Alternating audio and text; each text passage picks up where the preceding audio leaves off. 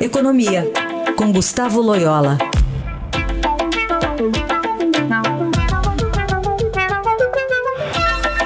Bom dia, Loyola, como vai? Bom dia. A desigualdade de renda no Brasil ficou estagnada em 2017 pela primeira vez nos últimos 15 anos. Foi divulgado agora um relatório da Oxfam, né, a organização não governamental. Os dados são fresquinhos. E aí, com isso, o Brasil subiu um degrau no ranking mundial de desigualdade de renda, passando a ser o nono país mais desigual. Então, de acordo com a entidade, desde 2002, o índice de Gini na renda familiar per capita vinha caindo a cada ano, o que não foi observado entre 2016 e 2017, quando ficou estagnado em 0,5, né? E quanto mais próximo de zero, menor a desigualdade. Então, a Kátia Maia, que é diretora da Oxfam, diz que o país estagnou em relação à desigualdade das. a redução das desigualdades, e o pior, podemos estar caminhando para um grande retrocesso. Enfim, a gente está falando sobre probre, probe, pobreza, distribuição de renda, e o Brasil é, ficando estagnado num índice que ele deveria estar tá melhorando, né, é, Loyola? O que, que a gente pode dizer economicamente disso? É, bom, isso aí tem a ver é, claramente né, e, com a recessão. Né? É, a, a, vamos dizer assim, lá em 2013, 2014, o Brasil tinha 7 milhões, 7 milhões e meio de desempregados. Né? Chegou a ter, no auge da, do, da, da, crise aí de recessão, quase 14 milhões de desempregados. É, além disso, houve uma piora é, da qualidade do emprego. Né? E, e, e também, vamos dizer, o próprio salário, os próprios salários reais não evoluíram nesse período. Então, é, o, o, grande ganho que o Brasil teve é, no início dos anos 2000 em termos de redução de desigualdade veio justamente do aumento do emprego informal, é, formal, perdão, no Brasil, é, um, é, muito mais desse aumento do emprego do que da, dos programas de transferência governamentais tipo Bolsa Família, né? Que são importantes, mas não explicam realmente por que o Brasil melhorou em termos de desigualdade no início do século. Então, basicamente, o que você pode dizer é o seguinte: a questão é, da desigualdade no Brasil se agravou é, por, pela piora no mercado de trabalho, que tem a ver com a recessão.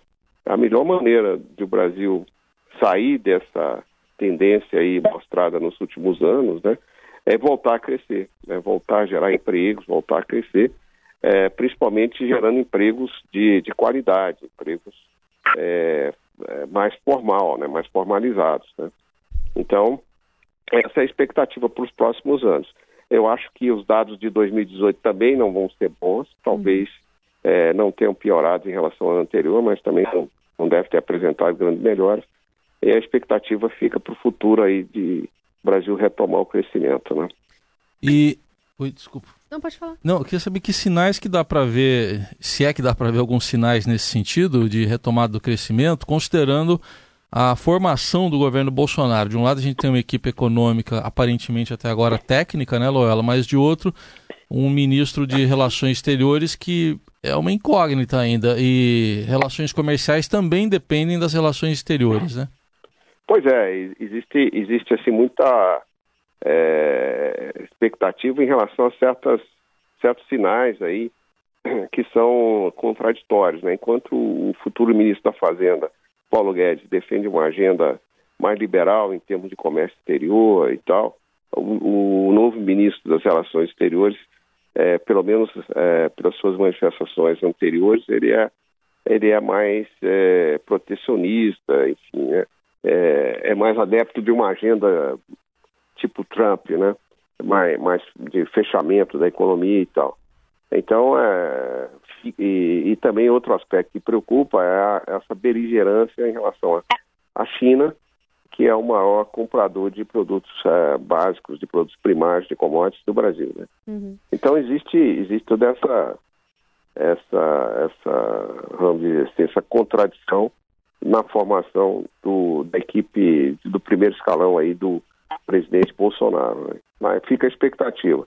Agora, a boa notícia é que, passada a eleição, há alguns sinais, né, são, são incipientes, mas alguns sinais de que a economia pode estar é, acelerando um pouquinho mais. Né? Pode ser que isso leve aí um crescimento um pouco maior é, do que o esperado no ano que vem, desde que o governo cumpra aí a minha agenda mínima na área econômica, é, principalmente, a meu ver, a reforma da Previdência, né, que é fundamental para a questão das expectativas. Agora, esse estudo da Oxfam defende a revogação do teto de gastos, mediante o argumento de que a regra ao longo do tempo vai comprometer a liberação de recursos para áreas sociais que têm aí menor poder de pressão na disputa por dinheiro público e assim, a longo prazo, o teto contribuiria para aprofundar essa desigualdade. Você acha é, que é, é, faz sentido? Não, eu acho que faz sentido nenhum, é, é totalmente é equivocado, né? É, é, é, bom perguntar lá para o pessoal da Oxfam se eles gastam mais do que, do que arrecada e como é que eles fazem para cobrir o rombo, né?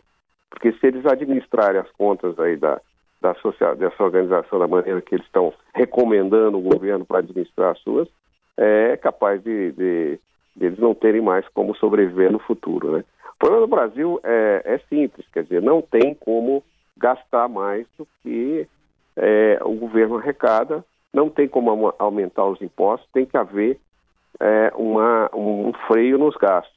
É claro que mais à frente, se, com as reformas da Previdência, com algumas outras reformas, pode até se retirar o teto de gastos, né? É, porque ele vai se tornar desnecessário. Mas neste momento ele é uma camisa de força necessária. É, eu reconheço que muitos gastos é, essenciais podem estar sendo é, deixando de ser realizados, né, porque o governo tem uma folha de pagamento enorme, tem que pagar benefícios da Previdência, mas uh, a alternativa nesse momento é pior, que seria abrir um rombo ainda maior nas contas públicas. Então, é preciso é, trabalhar para reduzir essas despesas com benefícios da Previdência, para que abra espaço para outros gastos na, que podem trazer crescimento econômico. Né? Muito bem, esse é Gustavo Loyola, que participa às segundas e quartas aqui do Jornal Dourado. Obrigada, Loyola. Boa semana. Obrigado.